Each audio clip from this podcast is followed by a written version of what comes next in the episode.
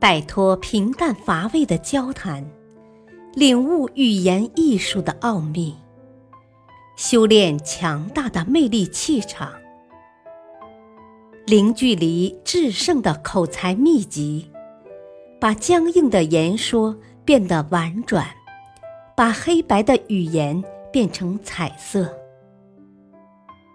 幽默沟通学，作者陈浩，播讲汉乐。第三节，修炼十二招，变身幽默达人。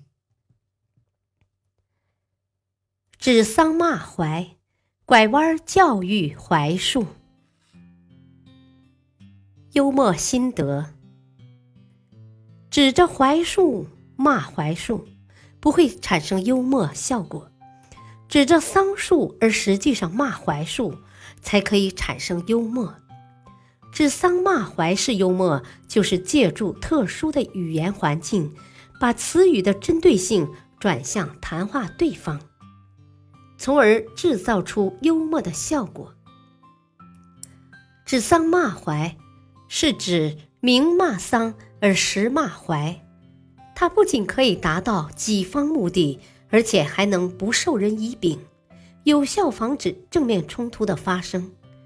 此法的技巧主要体现在选择应对语方面，要让怀听出来是在骂怀，但又抓不住什么把柄，使对方哑巴吃黄连，有苦说不出。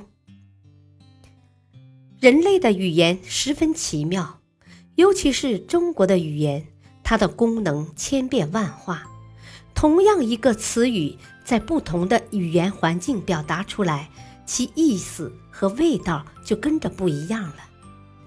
不懂得这个门道的人，是很难灵活掌握语言的这种活性的，更不要说运用它来开拓自己的幽默途径了。从前有个盲人被无辜的牵扯到一场官司中，开堂审判时，他对县太爷说：“我是一个瞎子。”县官一听，马上厉声责问：“混账！看你好好的一双青眼，如何说没有眼睛？”盲人接过县官的话说：“我虽然有一双眼睛。”老爷看小人是清白，可小人看老爷却是糊涂的。在这里，盲人采用的就是指桑骂槐式幽默。他所说的清白和糊涂，实际上是利用一词多义的现象，从侧面陈述事实，从而达到指桑骂槐的目的。从表面来看，他说的清白。是指自己的眼睛是清白眼，而实际上却是暗指自己是清白无辜的。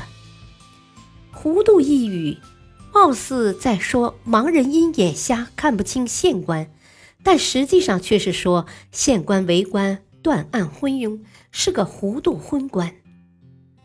所以整句话的表面意思是小人看不清老爷，而实际上却在暗指。我看老爷是个糊涂官。这两句话从形式上看是指桑，也就是回答县官的问话；从内容上看却是骂槐，也就是暗中讥骂昏官。盲人巧妙运用了指桑骂槐式幽默，痛快淋漓地讥骂了昏官，又让县官抓不住自己的任何把柄。指桑骂槐式幽默的特点就在于巧妙地利用词语的多义性或双关性等特点来做文章。说话者说出的话语，从字面上的意思看，好像并不是直接针对对方，但话语中却暗含了攻击对方的深层意思，使对方尽管有所觉察，却又抓不住把柄。只好哑巴吃黄连。感谢收听，下期播讲一语双关，话中有话的幽默。敬请收听，再会。